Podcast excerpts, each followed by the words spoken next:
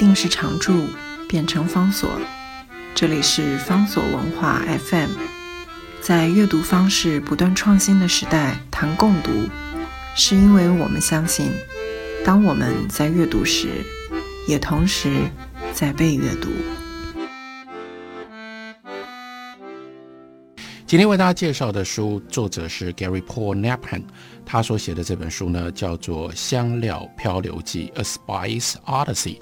啊，的的确确就是从一个香料中心的这样的一个焦点来看人类的历史。如果我们以香料作为人类历史的中心，我们看到的非常重要的一件事情，那就是它的迁移。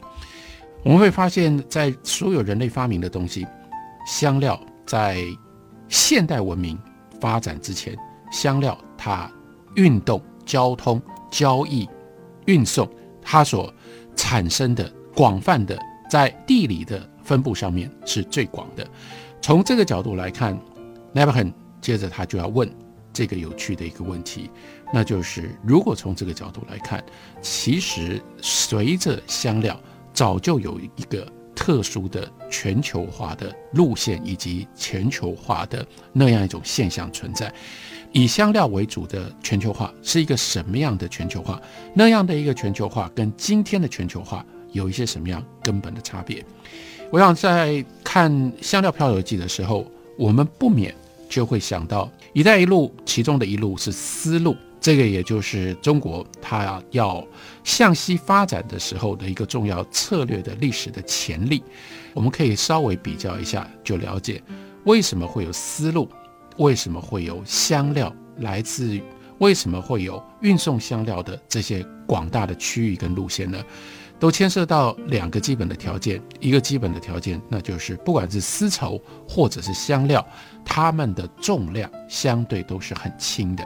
在重量轻的情况底下，因此长途跋涉，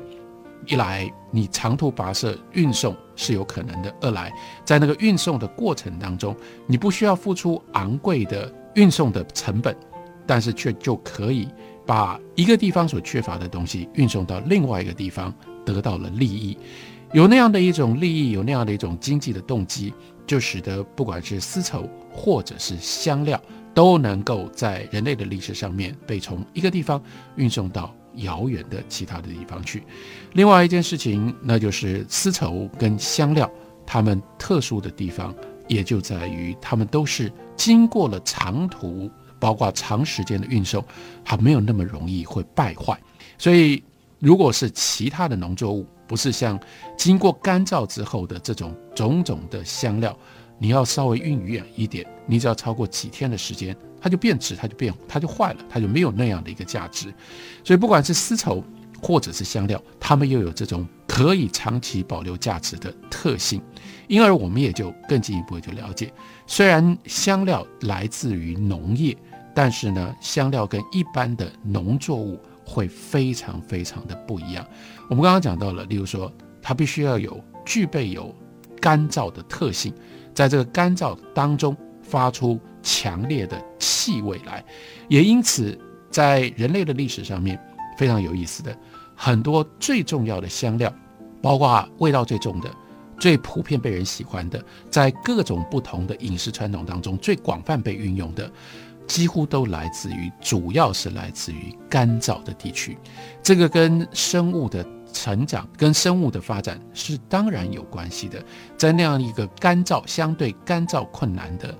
生长环境当中，植物它如果要吸引其他的动物来帮它散播种子的话，它非得要有更强烈、更浓烈的味道不可。所以倒回来，这也就部分说明了，那为什么像 n a b h a n 他具备有阿拉伯的血统，他是黎巴嫩籍的美国人。他的这个阿拉伯的背景，为什么特别适合他来写香料，来写香料漂流记？因为阿拉伯半岛那样一个我们以为不毛的沙漠地带，其实正就是人类最重要的香料出产的地方。太多的香料在文明的起源都是从临近于两河流域旁边的这些沙漠地带被发现，然后呢被收集，才从这里。散布到其他的地方去。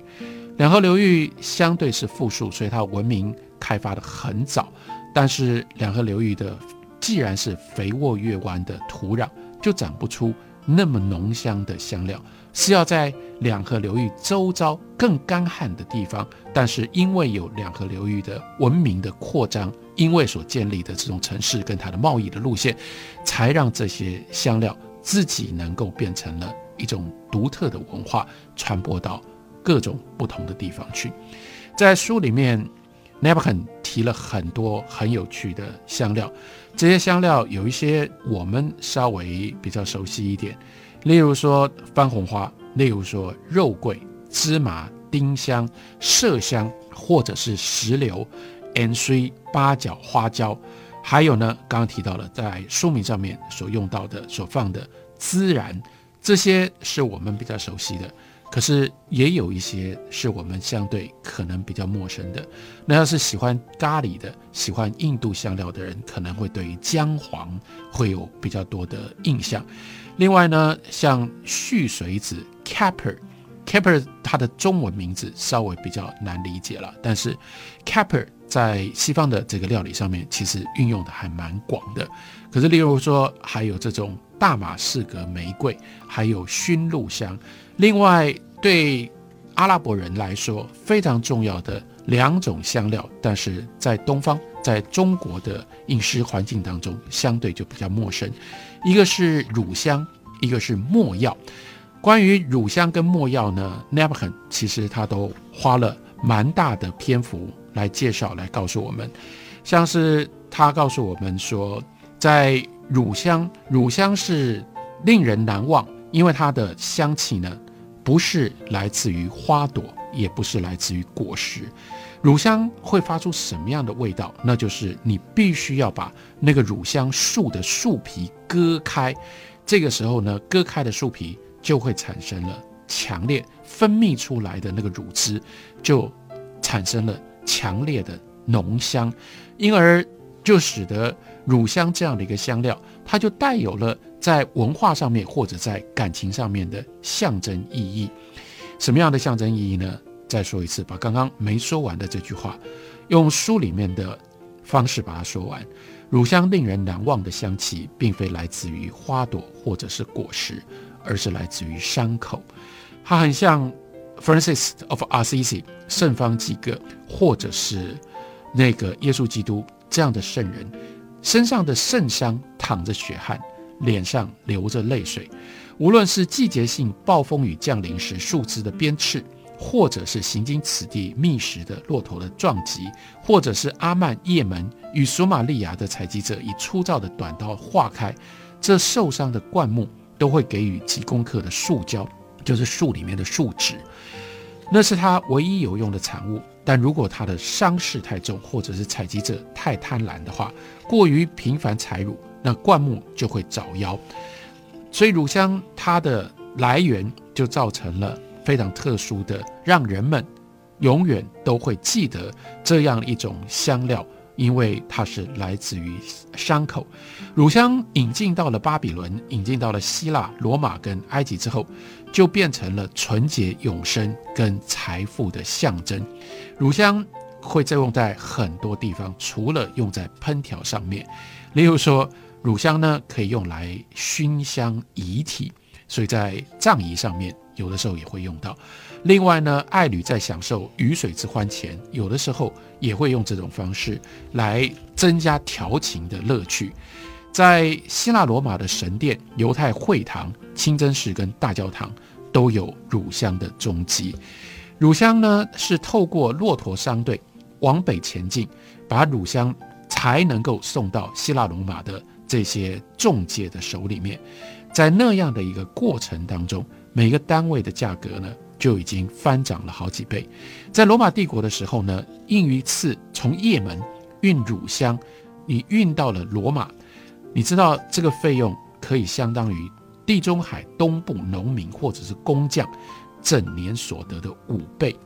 那你就可以理解说，刚刚我们讲到了这本书它有趣的地方。那就是它对于香料的描述是那么样的全面。你看，我们刚刚讲到了乳香，乳香他就提到了，当然有它自然史的一面，那就是乳香究竟是什么样的植物？这种植物为什么会产生这种香气？可是接下来也有它文明史的部分，文明史的部分就让我们知道乳香它的种种的用途。接下来又有经济史的部分，让我们知道乳香如何变成了这么重要的一个经济作物，在它的经济作为经济作物的经济交易的路线上面，它联合起几个非常重要的地区。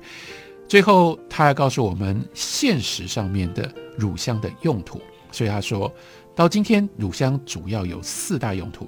第一呢，有人仍然把它拿来当做熏香，有的时候呢可以当做空气芳香剂，还有当传统的止血药。第二呢，乳香也是宗教场所当中重要的熏香，在东正教教堂还有某一些佛教仪式当中尤其如此。第三。乳香可以蒸馏成为香精，制成香水、化妆品跟芳疗产品。最后呢，乳香也化身为富历史色彩的这些纪念品，可以卖给观光客，也可以让全世界各地顶级的餐厅的烹饪艺术家用最新奇的方式增加糖果跟烘焙食品的滋味。乳香风光了数千年，虽然它今天不再是世界上最珍贵的商品。但很多人说到这个字的时候，仍然会感觉到有一种神秘的力量，心中神圣之感油然而生。这只不过就是其中的一个小小的例子。看 Nabokov 他怎么写乳香，推扩我们也就知道整本《香料漂流记》他在阅读上面的乐趣，那就是他用同样的这种仔细而且全面的方法来看待我们熟悉或我们不熟悉的。种种的香料，在做菜之前，当你拿起任何一点调味料，要不要再想一下，这调味料它的历史比我们都要来得久远？我们要不要好奇的去探索一下呢？如果你有兴趣，就来读 Gary Paul Nabhan 他所写的这一本《香料漂流记》。